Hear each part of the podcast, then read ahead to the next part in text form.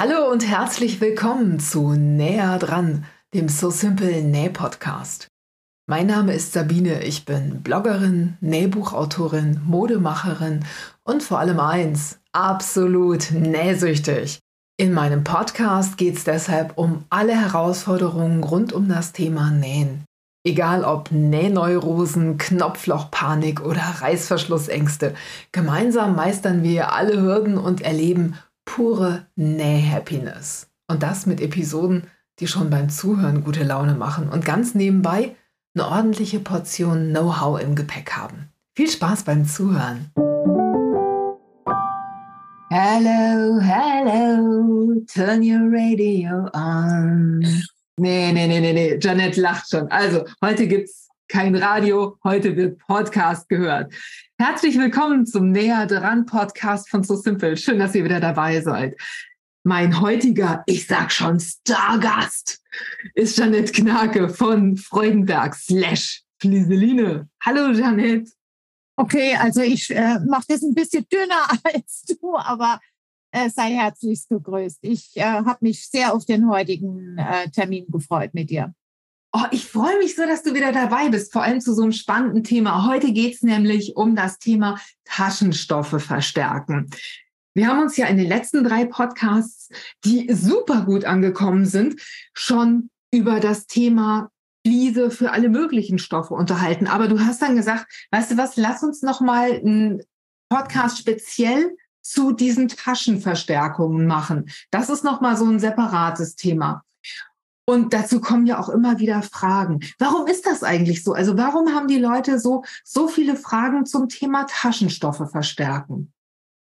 Ich denke, das liegt zum einen äh, daran, dass es ja unterschiedliche Taschenformen gibt, Taschenbereiche von dem Einsatz, zum Beispiel ein Rucksack, dann will man gekühlte Getränke und äh, gekühlte Lunchboxen und so mit sich führen. Dann hast du auf der anderen Seite eine Fahrradkorbtasche, dann brauchst du eine Abendtasche, du brauchst eine Einkaufstasche, eine große Beach oder einen riesen Shopper. Und das heißt schon allein die unterschiedlichen Taschenformen bedürfen dann auch unterschiedlicher Verstärkungen, ob das dick ist oder ob es schmal ist oder ob es ganz flach ist und extrem hart ist. Andere wollen es weich. Und daher ist oftmals auch so ein bisschen die Unsicherheit. Was nehme ich für meine Tasche? Ja, das heißt, wenn ich so eine äh, Fluffy-Tasche haben will, so eine Hobo-Bag oder sowas, die ganz weich am Körper anliegt, da brauche ich einen anderen, eine andere Fließverstärkung, als wenn ich da so eine ganz formtreue, feste Tasche draus haben will, die so ein bisschen schicker aussieht.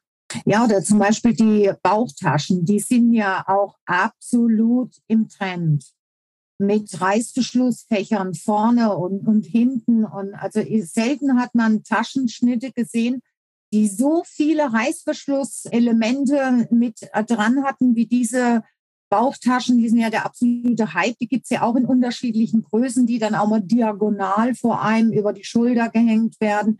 Und da macht es auch einen Unterschied, ob ich jetzt eine kleine Bauchtasche mir mache, wo ich mal nur Taschentuch, Kaugummi und äh, Haustierschlüssel reinmache, wenn ich auf eine Fahrradtour gehe oder so. Oder ja, ich bin jetzt eingeladen und habe da schon mal ein bisschen mehr drin und auch mal noch was zu trinken oder einen größeren Geldbeutel. Und eben die Größe macht oftmals auch den Unterschied in der Einlagen, die dafür eingesetzt werden. Das heißt, so eine große Bauchtasche, also wir haben ja auch Bauchtasche Unis oder Slingbag Unis, die man eben auch toll aus Canvas nähen kann. Die kann schon auch ziemlich in sich zusammenfallen, wenn die nicht richtig verstärkt wird. Aber manchmal will man das ja auch. Manchmal will man ja, dass so ein Ding ganz geschmeidig am Rücken zum Beispiel anliegt. Und da will man ja dann auch nur so ein bisschen Verstärkung, dass es eben gerade so die Form hält, sich aber angenehm an den Körper anschmiegt. Ja, das ist äh, richtig, aber ich habe jetzt zum Beispiel gerade vor kurzem festgestellt, ich habe mir auch zwei Bauchtaschen aus einem Outdoor-Stoff gemacht, also einem wasserdichten Stoff, kein Oilskin, sondern einfach nur so ein gewirkter wasserdichter Stoff eben. Ich hatte so einen Verdacht und habe von vornherein bei der Verarbeitung eine Gewebeeinlage, die G700 hinten dran gebügelt Und jetzt, nachdem die Bauchtaschen dann auch schmutzig geworden waren, ich das erste Mal in die 30 Grad Wäsche gegeben habe und wie die rauskam, habe ich gemerkt, dass diese Festigkeit, die der Outdoor-Stoff ursprünglich im Original hatte, bevor der gewaschen wurde, war ganz different mit dem, wie es jetzt aus der Wäsche rauskam. Meinst du, das lag daran, dass der Apertur verloren hat? Wahrscheinlich, wahrscheinlich, ja. Also was heißt wahrscheinlich? Ganz offensichtlich. Und äh, die G700 hinten dran hat aber jetzt immer noch die Stabilität gegeben, dass dann eben die Form schön beibehalten wurde. Ne? Hätte ich das nicht hinten dran gebügelt, glaube ich, wäre die jetzt nach der Wäsche in sich zusammengeklappt so. Ja, verstehe. Lass uns mal ganz am Anfang anfangen. Am Anfang war die Tasche. Nee, Quatsch. Aber äh, so, das, das, das war das Ei, ne? so oder, das, das oder das Huhn. ja, okay. Wo willst du anfangen? Das ist, womit die, äh, womit die Leute meistens starten, weil sie denken, ah, ist ja ein kleines Projekt, das ist überschaubar vom Arbeitsaufwand her. Okay, ist ein Reißverschluss da drin, aber ich versuche es mal. Das sind Kosmetiktaschen. Lass uns mal bei der Verstärkung von Kosmetiktaschen anfangen. Okay. Gehen wir mal, gehen wir mal davon aus, ich will eine eher standfeste Kosmetiktasche nähen. Mit so kleinen Taschen drin, mit so Fächern drin oder unterschiedliche Einlagen, also ähm, Fächer nennt man genau. das. Ne? Ja. Genau. Ich will die aber nicht, äh, ich möchte nicht, dass die irgendwo rumliegt, sondern wenn ich ins Hotel gehe, da habe ich eine Ablage. Ich will, dass die da drauf stehen kann. Was nehme ich dann zum Beispiel? Also hier könnte ich jetzt ad hoc dir 30 Produkte aufzählen aus dem Flisseline-Programm.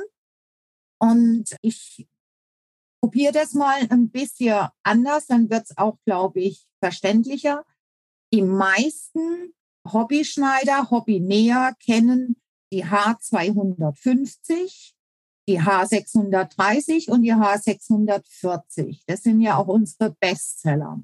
Daran können wir ablesen, dass diese Produkte als regelrechten Hype benutzt werden für den Taschenbereich. Die H250 ist so ein bisschen papierig.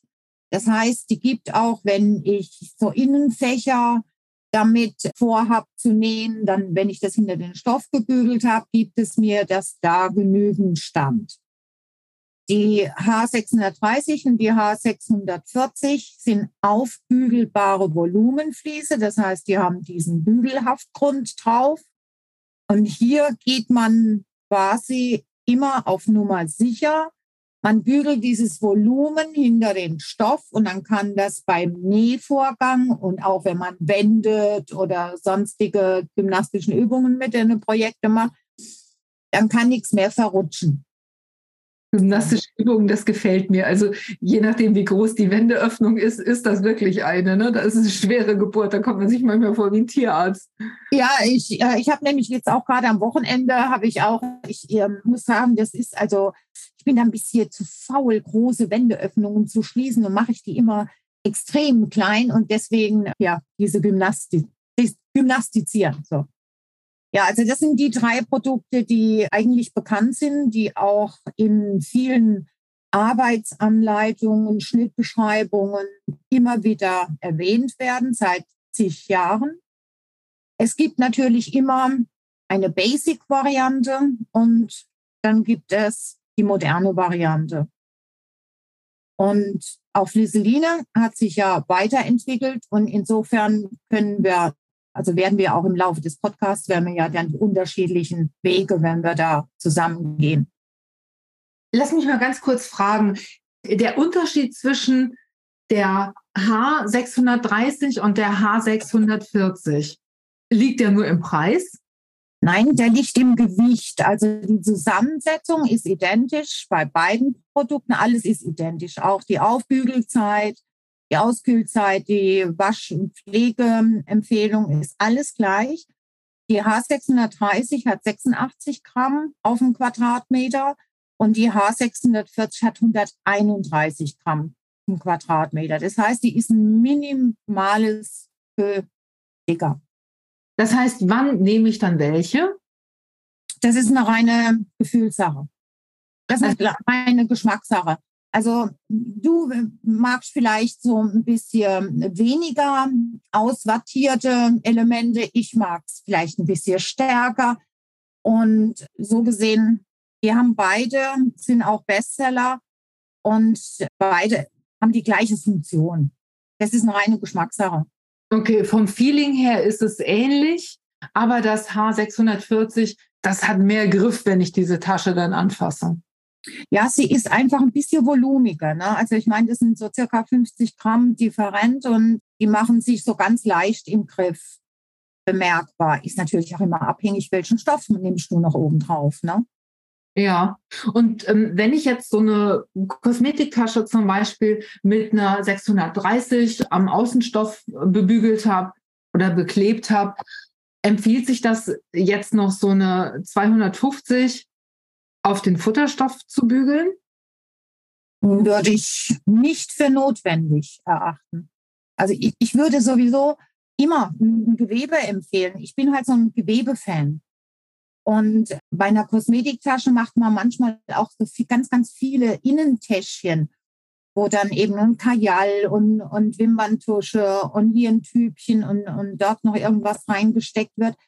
Und um die Stoffe einfach ein bisschen strapazierfähiger zu machen, ist das schon vorteilhaft, wenn man da ein Gewebe hinten dran bügelt. Es kann aber eine H200 durchaus den gleichen Zweck erfüllen. Es ist auch hier eine Handlings- und eine Grifffrage.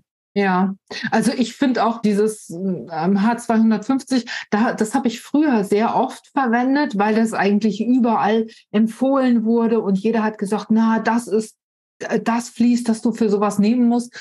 Ähm, aber ich bin irgendwie davon abgekommen, weil ich finde, dass sich diese Gewebeeinlagen viel besser vernähen lassen, viel besser verarbeiten lassen und oft auch viel besser am Stoff haften, wenn der gewendet wird und wenn man da viel mitarbeitet und so. Und ich finde, wenn man einen Außenstoff verstärkt hat und hat den Futterstoff überhaupt nicht verstärkt, dann wandert der Futterstoff manchmal beim Reißverschluss einnähen. Das und er fällt auch in die Tasche irgendwie nicht schön in Form, so dass es sich dem, dem Schnitt so anpasst, sondern es klappt so in sich zusammen, so ein bisschen. Ja, genau. Aber man muss wirklich dann für sich Prioritäten setzen. Ist das jetzt eine, eine, reine Kosmetiktasche, die bleibt bei mir im Badezimmer? Ich mache hier mal Jugend forscht und ich nehme jetzt diese Kosmetiktasche mal, um ein paar Tests zu machen. Wie nähe ich einen Reißverschluss rein? Wie mache ich vielleicht noch mal ein Täschchen drauf mit einem Druckknopf oder so? Und du hast, ich glaube, das war im letzten Podcast, hast du gesagt, bei jedem Modell, was man macht, sollte man eigentlich ein Dummy-Modell immer erstmal nähen. Und ich muss da so oft an, an diesen Satz von dir denken, auch so in den letzten Tagen, wo ich an der Nähmaschine in meinem Atelier da unterwegs war. Da hast du wirklich recht. Und ähm, man sollte auch im Taschenbereich erstmal so ein Dummy für sich nähen, damit man überhaupt ein Feeling dafür kriegt und äh, nicht nur die Größe und die Funktionalität für sich rausfindet, sondern auch die Arbeitsschritte. Passen die? Und ich bin zum Beispiel so ein Mensch, Jeanette und Paspel, das passt überhaupt nicht zusammen. Also gehe ich prinzipiell da ganz andere Wege, um so eine Paspel aus dem Weg zu gehen.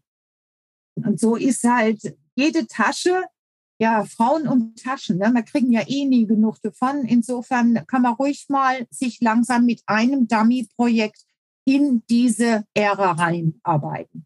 Weißt du was, ich fühle mich manchmal schon richtig doof, wenn ich das immer wieder betone. Näht euch ein Probemodell.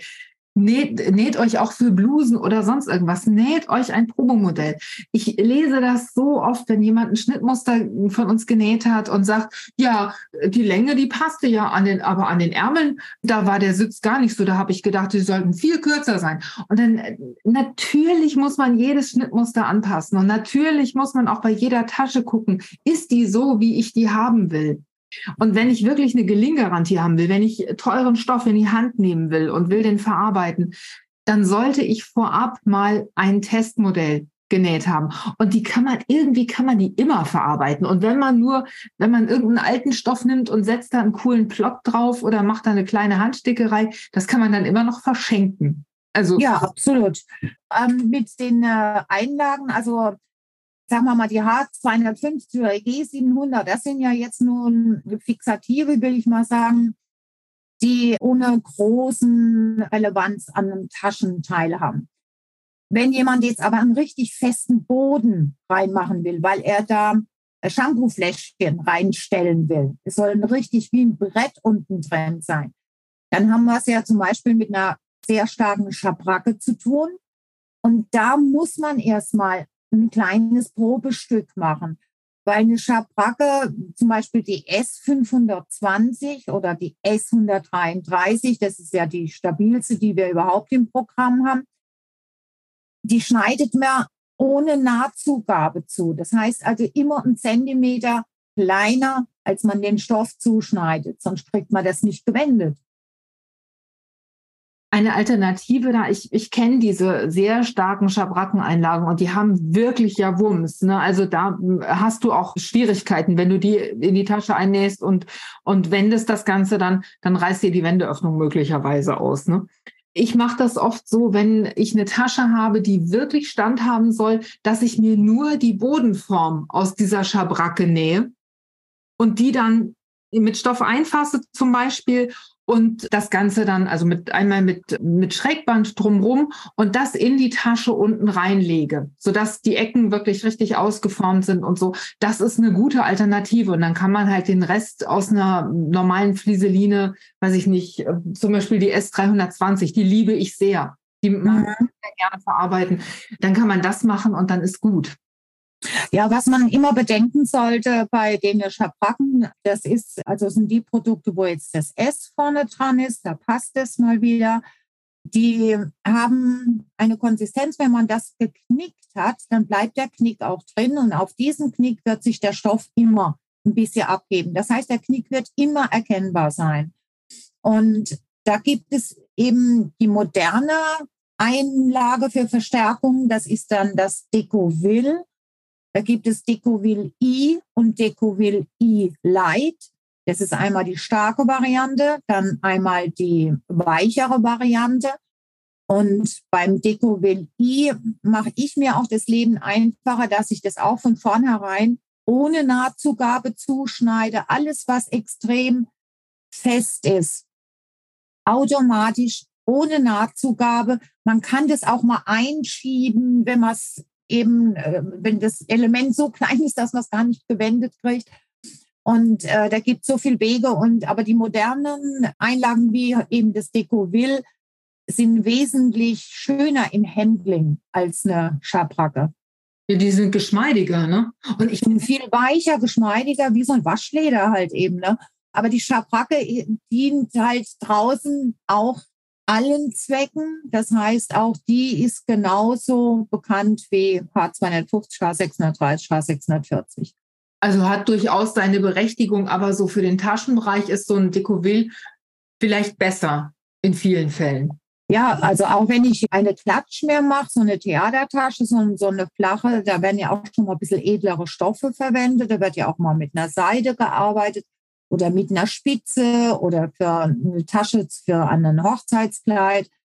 Und da würde ich immer moderne Stoffe, moderne Einlagen. Diesen Schritt würde ich immer empfehlen.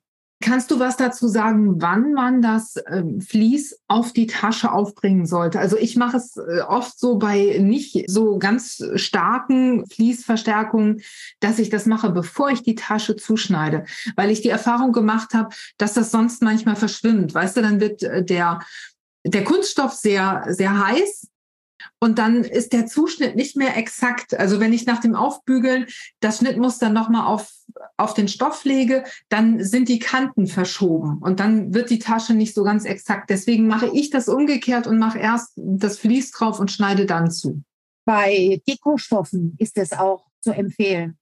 Da ist wohl ein sehr hoher Polyesteranteil drin und das ist mir selber auch schon aufgefallen, auch wenn ich eine G700 hinter einen Dekostoff bügel und dann sehe ich, wie der Dekostoff so ein ganz bisschen nachgibt. Ne? Also sich etwas verkürzt. Ja, oder verlängert, manchmal auch. Also der äh, verschiebt okay. sich nicht unbedingt formtreu. Ja, also es ist auch, das ist eine Handlingssache. Ne? Das kommt auf die jeweilige Tagesform auch von jedem Einzelnen an. Mal bügelt man erst den ganzen Stoffbereich. Manchmal will man ganz sparsam arbeiten, weil man vielleicht nicht mehr genug von der Einlage hat. Da würde ich dann immer empfehlen, schneidet euch erst die Schnittteile in Stoff und dann übersetzt das Ganze noch ähm, auf die Einlage. Das ist dann immer materialsparender. Ne? Ja, logisch, klar. Du sag mal, jetzt haben wir über Flieseline H640 und äh, H630 gesprochen. Das sind ja Fließeinlagen, wo so ein Polyesterflies mit verarbeitet ist. Gibt es dazu auch Alternativen? Da gibt es eine große Bahn und eine große Auswahl auch an Alternativen. Ich möchte jetzt erst noch mal ganz kurz bei der H630 und H640 noch mal erwähnen, dass da 40 Prozent von recyceltem Polyester drin ist. Und diese Umstellung ist im letzten Jahr vorangegangen bei Freudenberg. Und wir legen ja großen Wert drauf, dass wir mehr und mehr zeitgemäß mit hohem recycelten Anteil oder Gegenüberstellung zu den Naturfasern, dass wir da im Prinzip ganz, ganz starke Produkte haben.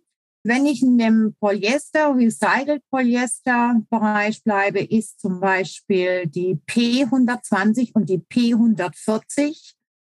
Die P120 ist sogar 90 Prozent recyceltes Polyester. Die ist schön wattig, die ist schön griffig, die hat flammhemmende Fasern drin, so dass wenn man da jetzt den äh, Taschenteil zugeschnitten hat, legt den Stoff auf die P120 oder P140 drauf, drückt die mit der flachen Hand an und dann braucht man nur wenige Stecknadeln, weil die in sich schon bremst. Jetzt muss ich mal ganz kurz fragen. P120 habe ich noch nie gehört, habe ich noch nie gesehen, habe ich noch nie verarbeitet. Woran liegt das? Das kann daran liegen, dass entweder du bei einem Fachhändler bist, der nicht unbedingt diese großen Rollen platzmäßig unterkriegt und der dann lieber 90 Zentimeter breite Volumen anbietet. Und wie gesagt, die H630 und H640, die werden basic überall gefragt. Manche Leute kommen ja in die Geschäfte und sagen, ich brauche einen Meter Fisiline.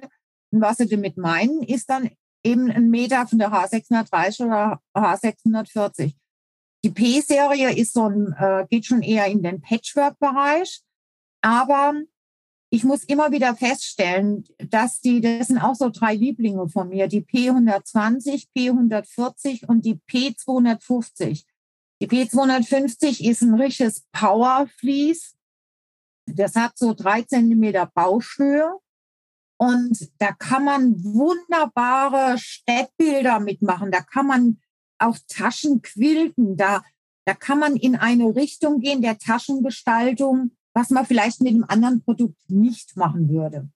Aber wir sprechen hier noch von Bügelfliese oder sind das Fliese, die ich zum Beispiel aufsteppe oder an den Stoffrändern einnähe? Das sind, das sind nähbare, das sind nähbare Volumenfliese. Wir haben definitiv nur zwei Produkte im Volumenbereich mit einem Haftgrund drauf und das sind die H630, die H640. Bis im letzten Jahr hatten wir noch die HH650. Das war ein Volumenflies, was auf beiden Seiten einen Haftgrund hatte. Das heißt, du hast dir einen Stoff hingelegt mit der Rückseite nach oben hast die HH 650 da draufgelegt und den anderen Stoff, quasi den Innenstoff, mit der rechten Seite nach oben, dann oben drauf, wie in einem Sandwich. Und dann hast du das zusammengebügelt. Das kenne ich noch. Ich habe eine Anleitung gemacht für die Boxy Bag. Die gibt es schon ewig bei So Simple. Und da werden auch die Stoffe zu, zuerst zusammengefügt und dann ver verarbeitet. Und da ist, habe ich das zum Beispiel mal ausprobiert. Da habe ich einfach die, die Fliese zusammengebügelt, hatte dann so ein Sandwich und habe dann weitergemacht. Habe dann einmal drumherum gekettelt und habe dann meine Boxy-Bag genäht. Mhm. Ich Anleitung auch mal in der in den Show Notes unterm Podcast. Könnt ihr euch angucken. Also ist eine gute erste Kosmetiktasche.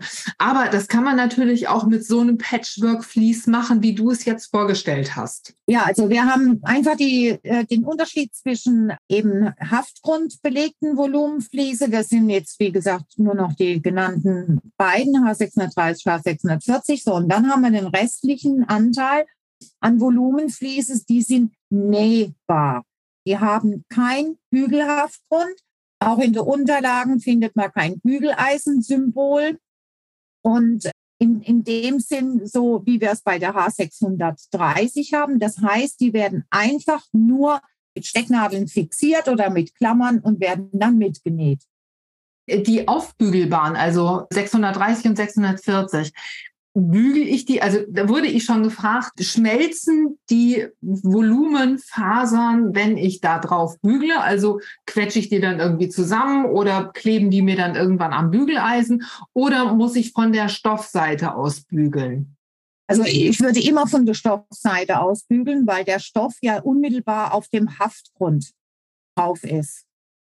Und das heißt, wenn ich da irgendwo eine Falte reingebügelt habe, sehe ich das natürlich wesentlich besser, wie wenn ich da von der, von der Fließseite bügeln würde. Und die H630 und die H640, wenn man auch da mal eben mit zwölf Sekunden drauf ist, die stellen sich immer wieder auf. Immer von der Stoffseite bügeln und dann ist man auf der sicheren Seite. Ja, da gibt es ja dieses Bügeltuch von euch. Nützt das was? Also sollte man das nehmen? Iron-On-Tuch kann man generell kann man mit einsetzen, aber würde ich jetzt in diesem Fall nicht unbedingt empfehlen. Bitte bügelt von der Stoffseite, damit ihr genau seht, habt ihr eine Falte drin oder nicht. Weil äh, die H630 und H640, wenn die so aufgebügelt sind, dass man Falten drin hat, Faltenentwicklung, ähm, sehr, sehr schwierig wieder abzuziehen. Ja, also das ja. hat sich wirklich richtig fest mit dem Stoff. Ja. Das sind große Haftgrundpunkte und das, wir sagen ja auch, je größer die Haftpunkte sind, umso grober muss der Stoff sein. Und es gibt aber halt viele Anwender, die die Taschen nähen, die eben jetzt einen ganz feinen äh, Patchwork-Baumwollstoff haben und dann muss da die H640 hinten dran. Ne? Also ich, ich habe keine Reklamation in meinem Gebiet, dass da irgendwas durchschlägt. Aber ja, also generell für, für alle, die mit Bügelhaftgrundprodukten zu tun haben oder gerne damit arbeiten, bitte achtet immer drauf, je größer die Haftmassenpunkte sind, umso grober muss auch der Stoff sein, bitte. Das lassen wir jetzt auf T-Shirts drucken. Ah, ja. diesen Satz, also man kann sich das ja sehr gut merken. Und man kann da ja auch sehr gut einfach mal, wenn man im Stoffladen ist, klar, dass die nicht immer alles haben. Das sind ja auch Werte, das sind ja auch Kosten. Den Stoffläden geht es im Moment generell oft nicht so gut und die überlegen sich schon, wie viele Fliese lege ich mir da jetzt ins Regal. Wenn man dann dahin eiert und guckt sich seine Fliese an und guckt da mal, wie fühlt es sich an, wie groß sind, man fühlt das ja auch, wie groß die Punkte sind. Dann kann man danach auch ein bisschen gehen, wenn man sich den Stoff aussucht, oder? Absolut, absolut. Und ähm, wenn man schon jetzt ähm, Aussuchen von einem schönen Stoff ist, würde ich auch jedem empfehlen, lasst euch doch mal die Naturmix oder die Natur Volumenfliese von Flieseline ruhig mal zeigen, weil wir haben in der Nadelda-Version haben wir zum Beispiel, das ist auch sehr, sehr bekannt draußen, die 272 des Thermolam. Das wird ja einerseits für Ofenhandschuhe, Topflappen und sowas genommen. Und was aber viele nicht wissen, dass es gerade im Taschenbereich ist, das Thermolam absolut genial. Ich finde das Thermolam wunderbar für Taschen, weil sich das wahnsinnig gut verarbeiten lässt. Es lässt sich sehr schön schneiden mit Rollschneider, mit Schere. Es lässt sich unglaublich gut vernähen. Also das ist, manchmal habe ich bei diesem H640, H630, wenn die Fließseite unten auf der Nähmaschine liegt, dann stoppt das so ein bisschen. Mhm. Thermolam, das lässt sich nähen wie verrückt. Das ist wunderbar. Und dann ist es eben auch manchmal ganz einfach, da ein paar Mal drüber zu steppen oder so wie du mit diesem crazy, mit dieser crazy Technik mal eben ein paar wilde Linien da drauf zu machen, dann zuzuschneiden und dann hat man wirklich ein, ein wunderbar verstärktes Teil. Das und äh, wenn wir jetzt, wir haben ja noch Sommer, bis zum 21. September haben wir noch Sommer, habe ich heute Morgen gerade gehört bei Thermolam, wenn das in den Rucksack reingenäht wird, also zwischen Inne- und Außenstoff ist es Thermolam, damit jeder sich das so ein bisschen vorstellen kann. Jetzt packt man da eine gut gekühlte Wasserflasche rein, dann bleibt die auch sehr, sehr lange da drin kühl. Man kann ja auch mit Thermolam so Lunchboxen und so fertig machen, über Nacht im Kühlschrank, am nächsten Tag in die Tasche und dann hält es sehr lange kühl. Das ist also diese Wärme- und Kälte-isolierenden Fasern, die in dem Thermolam da drin sind, machen dieses Produkt halt auch wahnsinnig beliebt. Das ist ein super Tipp, finde ich, weil viele fangen jetzt an, ob im Sommer oder im Winter für Lunchboxen, wenn die sich äh, was zu essen warm gemacht haben, nehmen sich das dann mit an die Arbeit und weil sie keine Möglichkeit haben, sich irgendwo was aufzuwärmen, die kaufen sich dann diese diese Gefriertüten oder sowas im Supermarkt, das ist jede Menge Plastik und ja, Rohstoff, den man da ver verarbeitet. Also dann kann man eben auch Thermolam nehmen und man hat dann was, was man wirklich waschen kann, weil irgendwo suppt ständig irgendwo was raus. Das, äh, man, es ist einfach immer gut, wenn man sowas mal in die Waschmaschine ballern kann. Ne? Ja, und muss auch wirklich sagen, Thermolam mit Baumwollstoff ist wesentlich charmanter vom Pflegen her als wenn ich da mit einem wasserdichten Stoff oder so in eine Lunchbox drin arbeite. Das ist, wenn die ständig in die Wäsche kommt oder einmal in die Wäsche kommt und man hat sich ja viel Arbeit gemacht. Also ein Jahr soll so ein Ding ja mal auf jeden Fall mitmachen. Also Thermolam ist das Nonplusultra, muss ich wirklich sagen. Aber wir haben natürlich auch noch andere, zum Beispiel das äh, 279 Cotton Mix. Das liegt 2,44 Meter breit.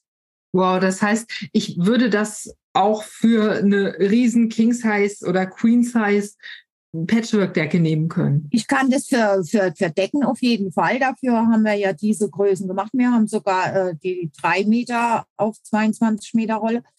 Aber was ich damit sagen will, wenn man jetzt, sagen wir mal, so ein Fable für Taschennähen entwickelt hat, und man macht mal sich so einen Plan, was, was möchte ich jetzt noch über Sommer bis der Herbst kommt, an Taschen für meine Herbst-Winter-Kombination machen. Da habe ich eine Bauchtasche, ich will noch Kosmetiktasche, ich will ähm, noch einen kleinen Organizer fürs Badezimmer machen, ich brauche noch einen Shopper, ich brauche noch ein Geburtstagsgeschenk.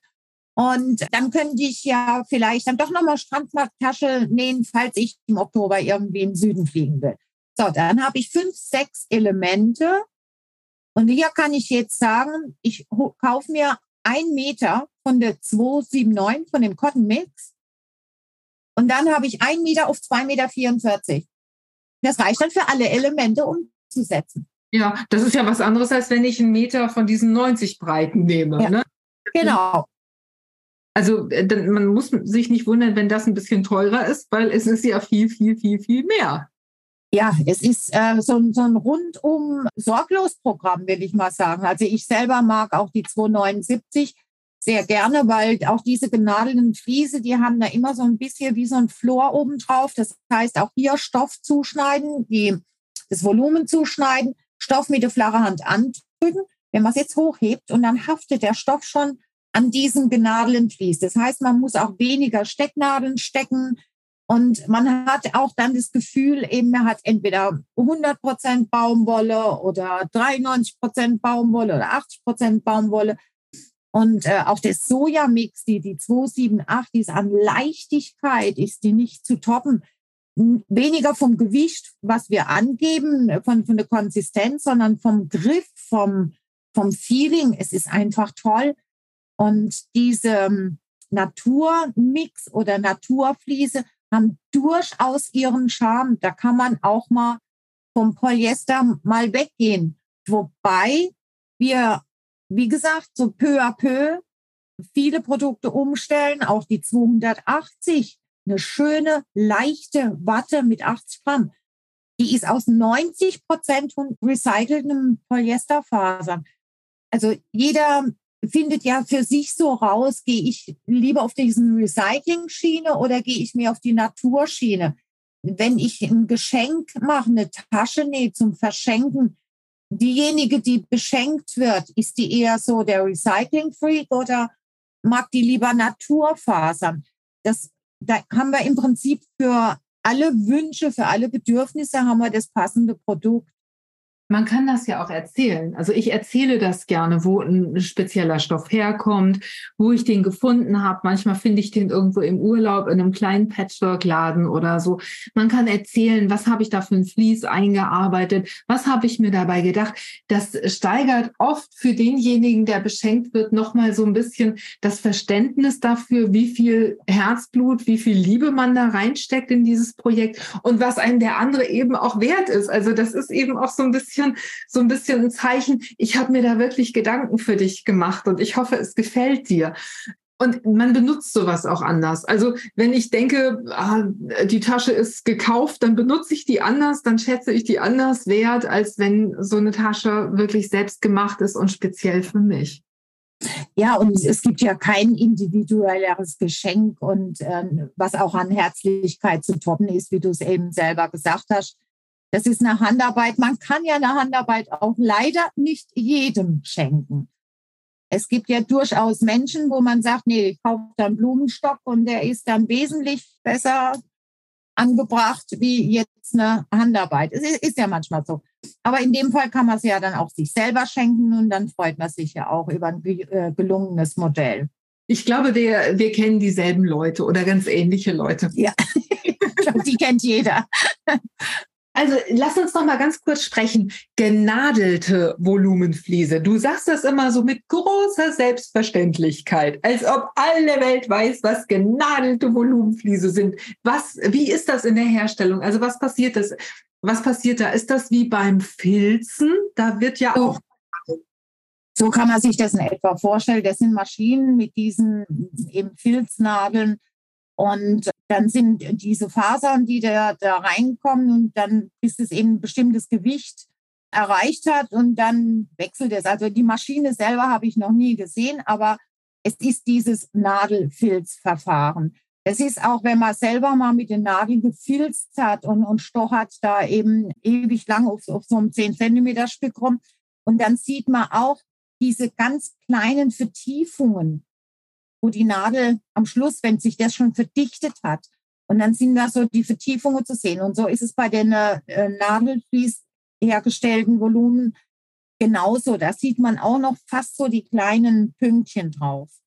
Da habe ich noch nie drauf geachtet, da werde ich aber mal nachschauen. Und bei, bei diesen Gewebefliesen, da hast du dann ja praktisch wie ein Baumwoll, wie ein Baumwollgewebe hinten drauf, das dann, wo dann der Haftgrund auf der anderen Seite ist. Also das ist einfach ein ganz anderer Schnack. Es ist einfach ein, ein vollkommen anderes Material.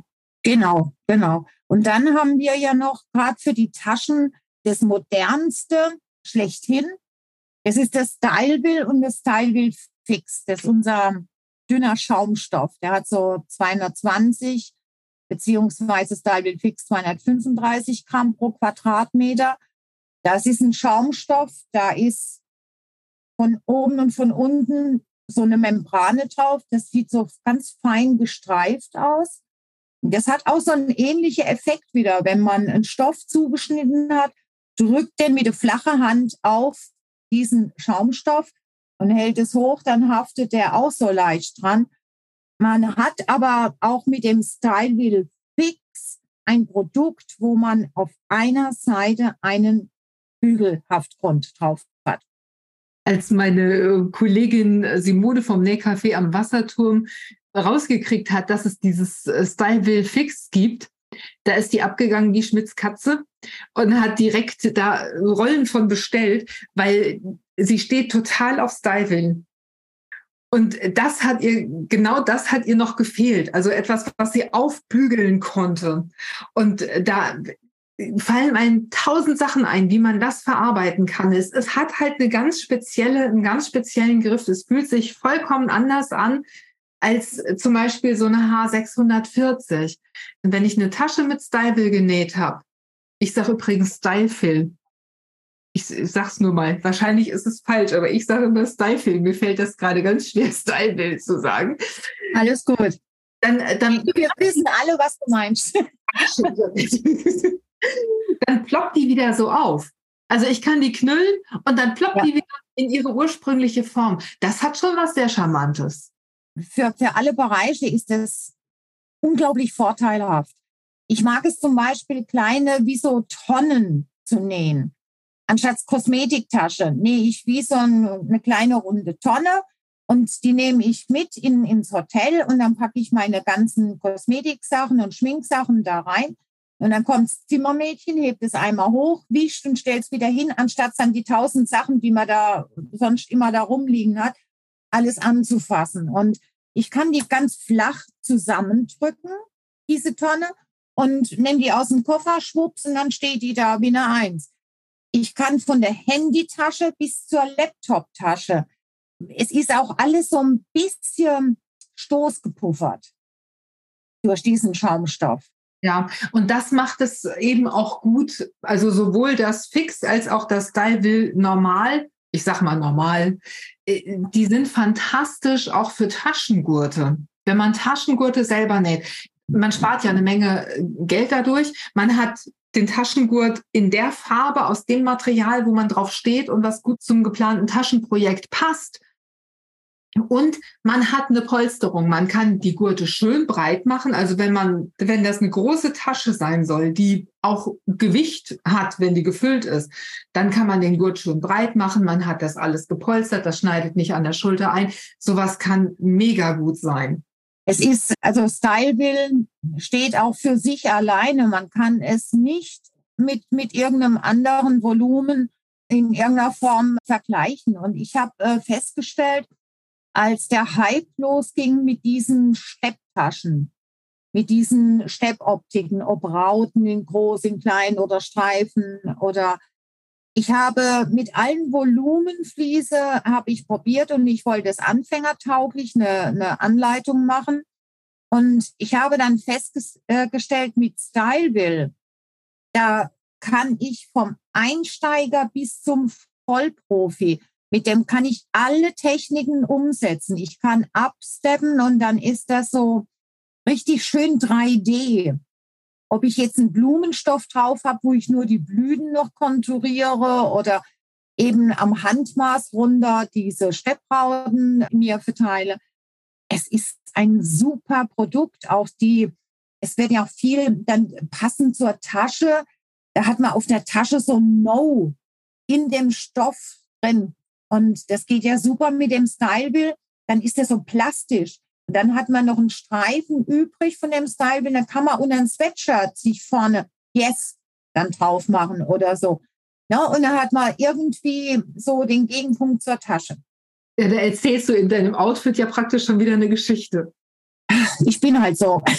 ich denke ich denk immer, wenn ich jetzt eben ein Oberteil genäht habe und habe dann noch einen kleinen Rest von, von Stoff, und dann suche ich mir irgendetwas, wo ich dann noch etwas gestalten kann, wo nach Sinn macht. Und ich hasse es, irgendetwas liegen zu lassen oder wegzuwerfen. Ja, was, das geht mir genauso, dass ich Verschwendung so hasse und dass ich aus allem, auch aus den kleinsten, oder also es muss schon Sinn ergeben, wenn ich das aufbewahre, aber auch so aus, aus Fließresten, die baller ich zusammen. Thermo, wie ich habe schon so oft einfach Thermolamm genommen, das die Kanten ein bisschen begradigt mit einem Rollschneider und dann einfach mit einem großen Zickzackstich das Kante an Kante zusammengenäht. Merkt kein Mensch, dass da was zusammengefummelt wurde. Und es ist fantastisch, das Zeug. Also ich nehme das dann doppelt zum Beispiel als, ähm, als Topflappen-Inlet oder nee, das heißt nicht Inlet, das heißt beim Bett heißt das Inlet, glaube ich. Ne? Ja, also Topflappeneinlage kann man ja einfach sagen. Du verstehst. Ja. Das Ja. ist schön. Also was man auch machen kann, wenn man mit einer älteren Maschine zugange ist, wo es keinen schönen, größeren oder breiteren Zickzack möglich ist, dann kann man das mit dem Kantenband einfach die zwei Volumenfließstücke Kante an Kante zusammen, dann ein Kantenband über diese Ansatzlinie drüber und das dann festbügeln. Und dann hast du auf keinen Fall irgendein Anfang-Ende durchdrucken. Also so ein Kantenband, das ist sowas, das sieht so ein bisschen aus wie Fischgerät. Ne? Das hat so wie so ein Fischgrätmuster da. Das sind so Stepplinien drin. Das sind Stepplinien drin. Das ist ja von unserer H410 als Band. Und das sind äh, Stepplinien. Das heißt, ich kann da entweder die volle Breite nehmen. Wenn ich aber sage, nee, ich brauche jetzt wirklich nur so einen ganz feinen Streifen, mal eben, auch wenn ich am Reißverschluss überbrücken bin, zum Stoff. Und dann kann ich das nochmal in der Mitte durchreißen, oben einschneiden, runterreißen, farbengenau. Hat man dann zwei Halbbreite und damit kann man viel rumspielen.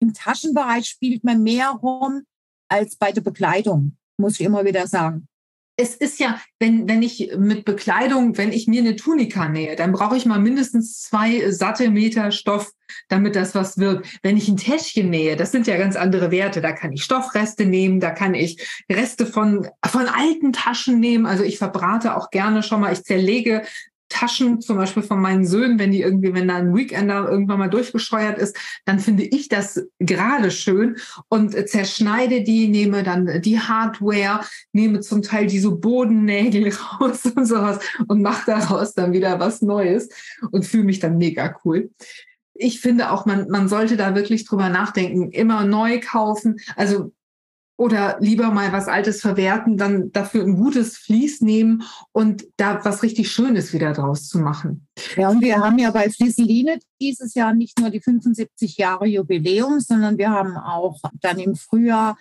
neue Kollektion rausgebracht, Upcycling-Thema, mal wieder mit Jeans und da kann gerne jeder mal auf die flieseline.com-Seite gehen. Da haben wir dann so einen Walfisch, äh, da gibt es auch den, den kostenlosen Schnitte zu. Und dann haben wir in Taschenform auch eine äh, Tasche, die äh, mit der Bubble-Technik gemacht ist. Das sind kleine quadratische Kissen, die genäht werden und dann kommt Dekowatte rein und da kann man sich eine ganz, ganz witzige Tasche machen. Das äh, kann man natürlich dann auch übers ganze Wohnzimmer bis raus in den Garten kann man ausufern lassen, dann mit Kissen, Decken, Hockern und so weiter. Aber das ist so eine Trendtechnik, die wir mit dem Upcycling aufgegriffen haben. Und diese Bubble-Tasche, die hat meine Kollegin genäht. Und wie ich dies erst mal gesehen habe, bin ich echt im Glauben abgefallen. Aber es ist diesen Winter, kommt es wieder mit diesen Steppwesten, die so wahnsinnig dick sind, also so richtige dicke Streben haben und die passenden Taschen auch mit diesen Outdoor-Stoffen und Dekowatte gefüllt und also guckt euch da die, die Bubble-Technik an. Das ist der absolute Hammer. Und es macht auch einen Heidenspaß, die zu nähen. Das hört man dir schon an, finde ich. Also wer die Flieseline-Seite noch nicht besucht hat, ähm, das lohnt sich nicht nur für unterschiedliche Freebies da und Anleitungen, die man sich kostenlos anschauen und äh, zum Teil auch runterladen kann. Über euch, ihr habt da auch Downloads da. Man kann sich zum Beispiel auch dieses Flieseline einmal eins runterladen. Da hat äh, Jeanette das letzte Mal schon von gesprochen. Da hat man immer was an der Hand, wo man gucken kann, was habe ich für einen Stoff, was will ich für ein Projekt machen und welches Vlies brauche ich dazu. Also das ist ja von so vielen Faktoren abhängig, dass man da gut mal mit einer Handreichung arbeiten kann. Und das kostet halt nichts. Ich verlinke die Flieseline Homepage nochmal in den Show Notes unterm Podcast. Jetzt hätte ich fast unterm Video gesagt, aber wir sind ja heute nicht bei YouTube. genau. ja, es ist, also wir haben im Bekleidungsbereich als auch im Taschenbereich, im Deckenbereich oder sonstigen Accessoires. Wir haben für jedes Handling mit Sicherheit das passende Produkt. Und ich empfehle jeden, auch wenn ich oftmals von Kunden angerufen werde, wenn ihr jahrelang jetzt mit der H630 und mit der H640 gearbeitet habt, dann macht doch mal einen Sprung auf ein neues Element und geht mal zum Beispiel an das Stylebild fix. Mir bleibt das Aufbügeln, das Fixieren bleibt mir erhalten und dann kann ich damit mal eine ganze Saison arbeiten. Einfach mal die Produkte auch mal wechseln, mal irgendwas anderes probieren, ob man später wieder zu seinem Ursprungsprodukt, was man Jahrzehnte geliebt hat, zurückkommt oder vielleicht bei den neuen Produkten bleibt, ist ja jedem selbst überlassen. Aber so ein bisschen, ja, Jugendforsch nenne ich es immer, wenn ich mich auch mal wieder an eine, an äh, ein neues Thema mal ranwage. Ja, also Nähen ist sowieso nichts für Angsthasen, ne? das wissen wir schon länger. Ich habe eine, eine Frage noch, bevor wir nochmal auf die Materialien kommen. Es gibt äh, so tolle Strandtaschen, wo so dicke Ösen drin verarbeitet sind. Vielleicht ein, ein Tau da durchgezogen, mit einem Knoten gesichert. Wie kann ich diesen Bereich, wo diese Öse drin sitzt, wie kann ich den richtig sichern? Hast du da einen Tipp für uns?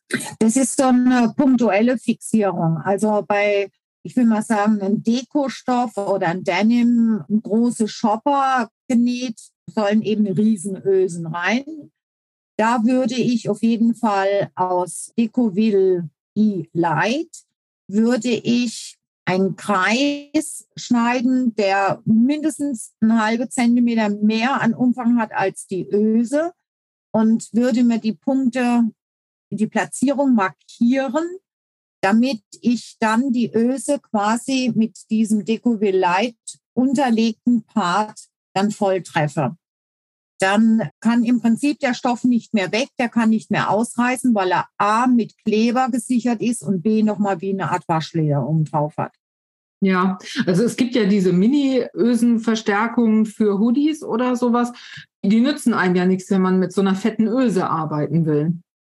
Ja, man muss auch unterscheiden, finde ich, ähm, ist man jetzt im Taschenbereich unterwegs oder im Bekleidungsbereich.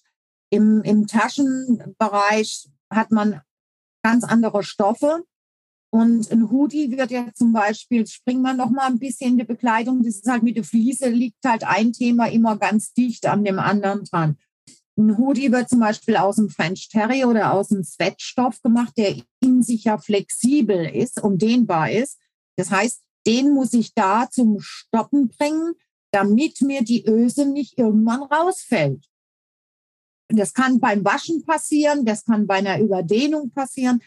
Und die, die Taschen werden in den wenigsten Fällen mit dehnbaren Stoffen gemacht.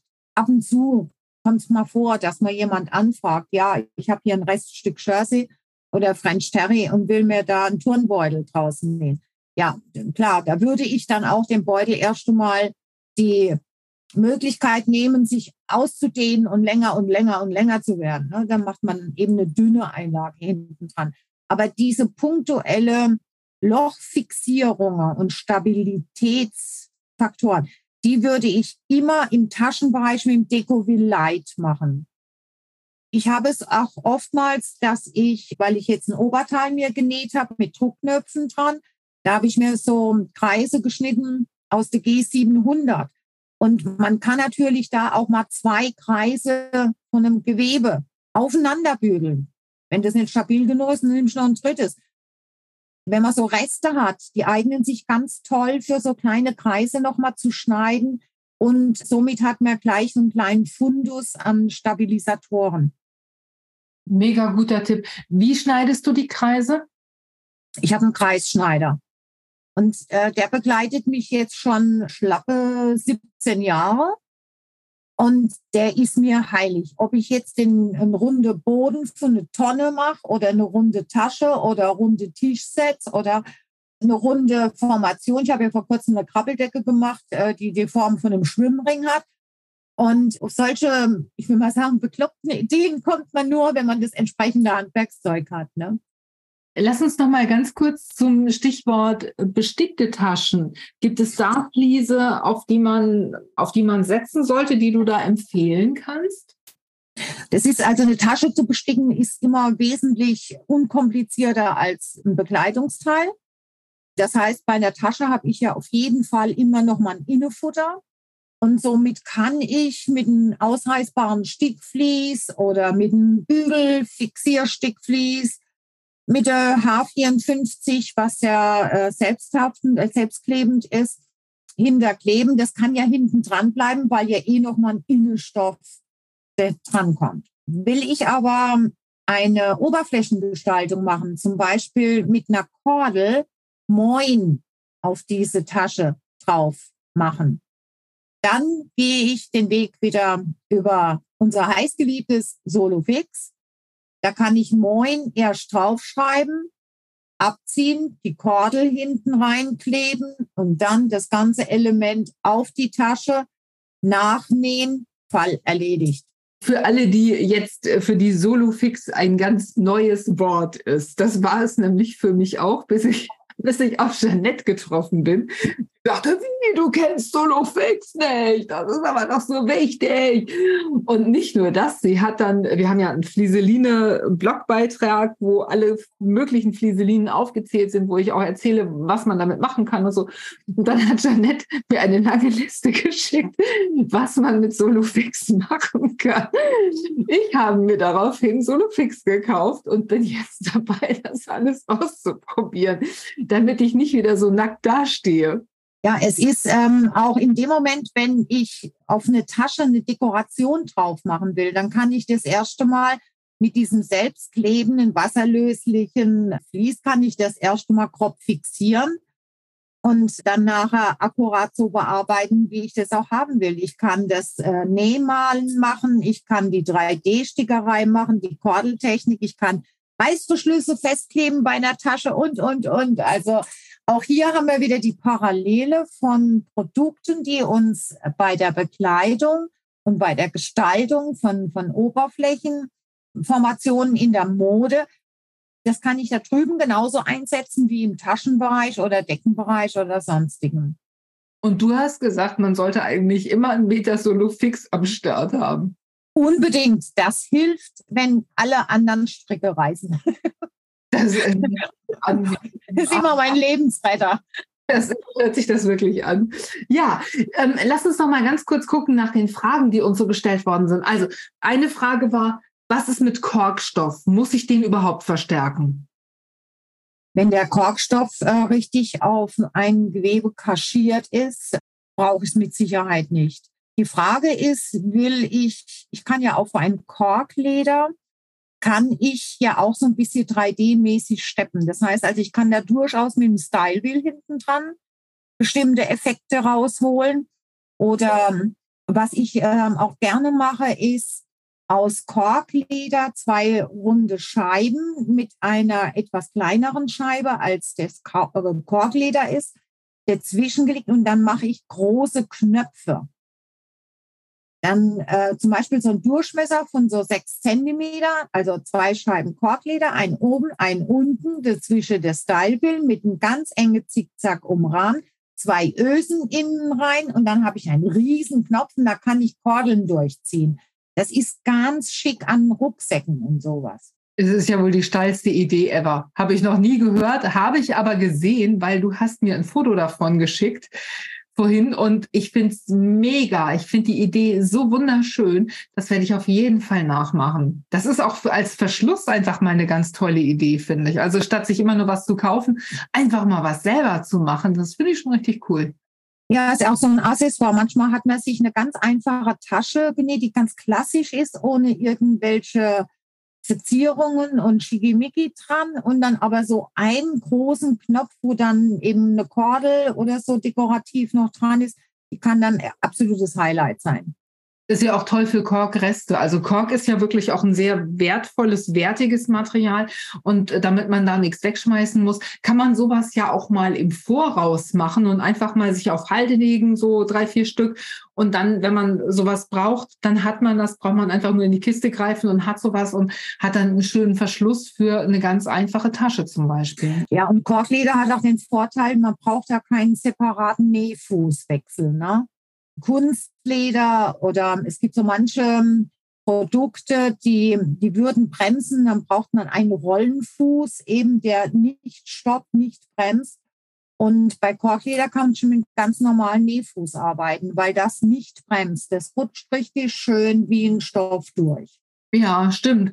Wo wir gerade bei Rutschen sind, was ist mit Kunstleder? Es gibt ja ganz unterschiedliche. Also es gibt dieses schwabbelige Kunstleder, aus dem ich mir auch Klamotten zum Beispiel nähen kann. Also ich in meiner schwarzen äh, oder in meiner goldenen gefakten Nappa-Leder, Kunstleder-Jeans. Nein, ihr habt jetzt Kopfkino. Ich weiß, nein, sowas trage ich nicht. Ganz ernsthaft. Aber es gibt, äh, Jeanette lacht. Ja, ich habe gedacht, jetzt, kriege ich mal Bilder zugeschickt Danke, Kopfkino. Ähm, ähm, es gibt aber auch festes Kunstleder, das speziell für Taschen konzipiert worden ist. Wie, wie bringe ich da Stand rein, wenn, wenn ich so ein Schwabbelzeugs habe? Wir haben eine Ledereinlage, das ist die LE 420 und die wurde auch nochmal überarbeitet. Die ist also jetzt quasi wieder neu erschienen und die ist untertemperatorisch aufzubügeln, das heißt gut von der Rückseite. Man soll aber bitte auch hier, wie wir das ja nicht nur mit Nähproben immer wieder promoten, sondern also Bügelproben, kleine Teststücke erstmal ausprobieren, bevor irgendwie mit dem Bügeleisen dann doch auf die Fläche gegangen wird. Ähm, wie heißt die nochmal? LE? 420. LE 420, okay. Die hat auch so einen bräunlichen Farbton und äh, die hat optisch zwar größere Haftmassenpunkte, aber die kann man auch, wenn man Polyester äh, in der Bekleidung verarbeitet, es gibt ja so Polyester, wenn du mit Bügeleisen drankommst, dann brauchst du eigentlich Bügeleisenreiniger. Ne? Und da auch kann man diese mit dieser LE 420 kann man da eine gute Brücke schlagen. Und hier stimmt das dann mal nicht, was du gesagt hast, dass nämlich diese Buchstaben am Anfang, dass man die eigentlich nicht als Eselsbrücke nehmen kann. Hier ist es schon so, dass man LE, dass man sich da sagen kann, das ist vielleicht für Leder oder Kunstleder. Das war mit Sicherheit im Kopf des Erfinders, ja. Dann sagen wir an dieser Stelle mal ganz herzlichen Dank an den Erfinder. Dass wir uns mal was herleiten können. Was ist mit Oilskin? Da fragen auch ganz viele nach. Wie bringe ich Stand in Oilskin? Ist ja so ein Klassiker geworden mittlerweile, dass Rucksäcke und sowas, Taschen, äh, Slingbags und sowas, Crossbody-Bags und wie der ganze Kram heißt, dass die eben gerne aus Oilskin genäht werden, weil die Leute auf Plastik verzichten wollen. Stellen aber dann fest, äh, das fällt ja in sich zusammen. Das hat ja aus sich selbst heraus kaum stand. Also es gibt, es gibt natürlich diese, diesen ganz festen Heavy Canvas, geoilt, ge, gewaxt. Waxen, das macht man nur an Beinen und in der Bikini-Zone, oder? Ich weiß nicht genau. Klammer zu. Ich weiß, aber du weißt, was ich meine. Ähm, ja, also ich habe eine, eine Westernreitjacke, die aus so einem gewachsenen Baumwoll ist. Die riechen auch so, so ein bisschen deftig. Ne? Also äh, unter, unter das Material braucht man in der Regel nichts mehr drunter zu machen. Es gibt aber Oilskin auch in einer dünneren Variante. Die habe ich selber auch schon verarbeitet. Und da, weil das ist ja von der Basis her ein Baumwollstoff, der da geschlossen wurde. Und da würde ich dann auch immer auf ein Baumwollvolumen gehen, was ich da reinpacke. Schon, dass der Außenstoff dann auch charmant mit dem Innenvolumen und, und generell mit der Verarbeitung ist. Würdest du da jetzt mit diesem niedertemperaturigen LE 420 draufgehen? Nein. Gar keine, gar keine Temperatur. Nein, Nein also ähm, ich bin zwar prinzipiell von meiner gesamten Lebenseinstellung ein risikobereiter Mensch, aber in dem Moment, wenn ich für ein Oilskin, die auch ähm, etwas kostenintensiver als ein normaler Baumwollstoff sind, dann gehe ich auch mit großem Respekt an, an das ein oder andere Material dran und versuche von, von vornherein Gefahrenzonen aus dem Weg zu gehen. Und eine Gefahrenzone ist einfach alles, was er mit Bügeleisen zu tun hat und also mit, mit Hitze oder mit, mit sonstigem. Und wie gesagt, es gibt genug Produkte zur Wahl, dass man nicht immer mit diesem Aufbügeln oder Aufkleben, wie ja manche auch sagen, mir tut es schon fast immer ein bisschen weh. Es ist ein Fakt, wenn ich einen super schönen Baumwollstoff habe und pack da eine komplette Klebefläche hinten dran, dann ist dieser Stoff vom Griff her fester als vorher. Und wenn das eine hochwertige Stoff ist, dann versuche ich dem Stoff auch die Geschmeidigkeit und seinen Charme zu lassen, indem ich mit einem nähbaren Volumen dann hinten dran gehe. Und dann ist der locker oben drauf. Ne? Das ist dann kein Brett und ist nicht zu einem Produkt verbunden, sondern man, man sieht, dass der fällt, der Stoff fällt auf dem Volumen. Und das ist einfach schön und das ist auch, das hat Stil und das ist auch hochwertig. Ja, also wenn jemand sagt, ich will mir jetzt eine größere Tasche aus einem Oilskin machen und das ist mir aber jetzt irgendwie so ein bisschen, das ist mir alles nicht fix genug, äh, wenn das nur um die Stoffkante herum fixiert ist. Also wir sind ja kreative Menschen. Man kann ja dann zum Beispiel einfach eine Aufsatztasche mit draufsteppen und hat dann in der Mitte dieses Vlies nochmal fixiert hat zusätzlich noch ein schönes Feature, also hat dann zusätzlich noch eine Tasche, in die man was reinpacken kann und dann ähm, ist der Käse eigentlich gegessen. Was ich auch schon gemacht habe, das ist auch sehr gut angekommen, ein graue Oilskin und da habe ich, wie gesagt, die 279 das Cotton Mix innen reingemacht und dann habe ich so sporadisch gestreut, so willkürlich sieht es aus, kleine silberne Kreuze im Abstand von so 15 Zentimeter mal so auf die Tasche draufgesetzt mit einem silbernen Faden, so Kreuzchen draufgestickt. Und das sieht total hübsch aus. Und man hat gleichzeitig das Inlet hat man mit fixiert.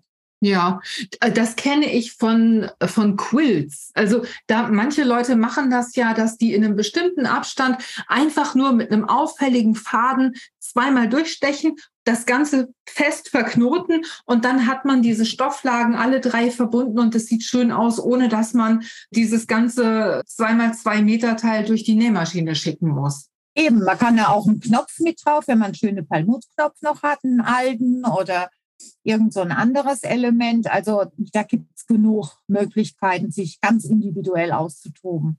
Ja, und was jetzt für Oilskin gilt, das gilt ja wahrscheinlich auch für so ganz moderne Materialien wie Tyvek zum Beispiel, dieser Papierstoff, der, wenn du da denn das Bügeleisen draufhältst, dann schmilzt der ja zu nichts zusammen. Der wiegt nichts, der, der ist ja wasserdicht und so. Und wenn man den verstärken will, da kann man eben auch ganz cool was hinten drauf steppen. Absolut. Also nicht immer volles Risiko da fahren und auch gedanklich davon weggehen, weil viele denken, ich muss einen Bügelhaftgrund haben, damit die Tasche nachher eine Stabilität hat. Dem ist es nicht so.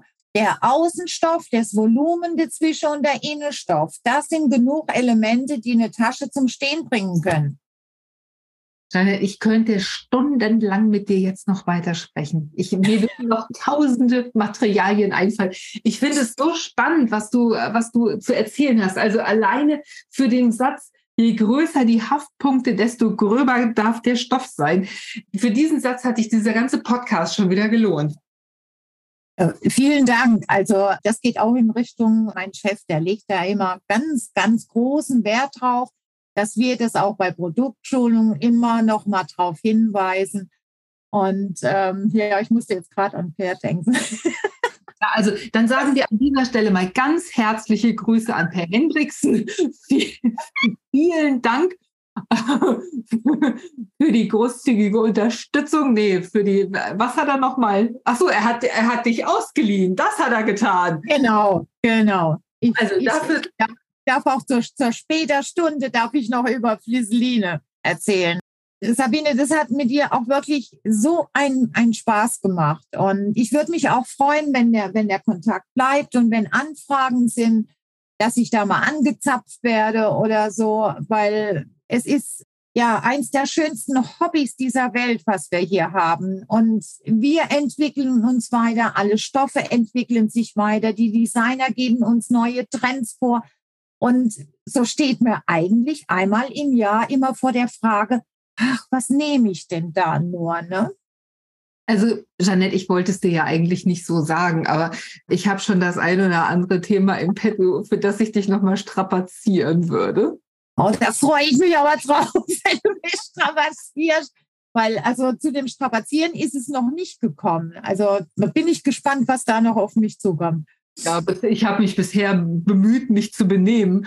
Das äh, kann sich aber auch wieder ändern. Also da würde ich mich nicht drauf verlassen. Nein, es hat unheimlich Spaß gemacht, mit dir zu sprechen, zu fachsimpeln, von deinem Wissen zu profitieren. Das war einfach großartig. Und ich glaube, dass unsere ZuhörerInnen ich, ich darf gendern hier, ne? Ich bin ja hier in diesem Podcast zu Hause, ich darf hier gendern dass sie richtig davon profitiert haben auch und richtig Spaß gehabt haben.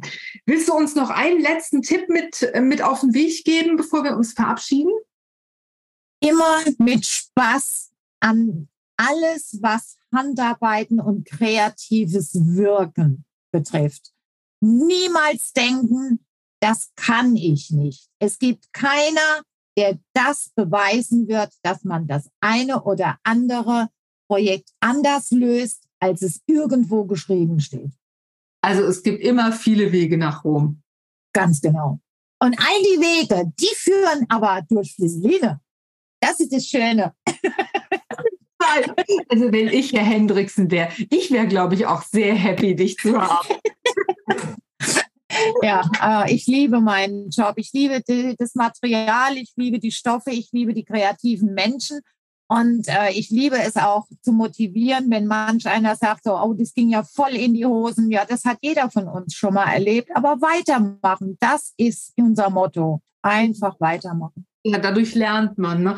Das war sehr schön. Vielen Dank.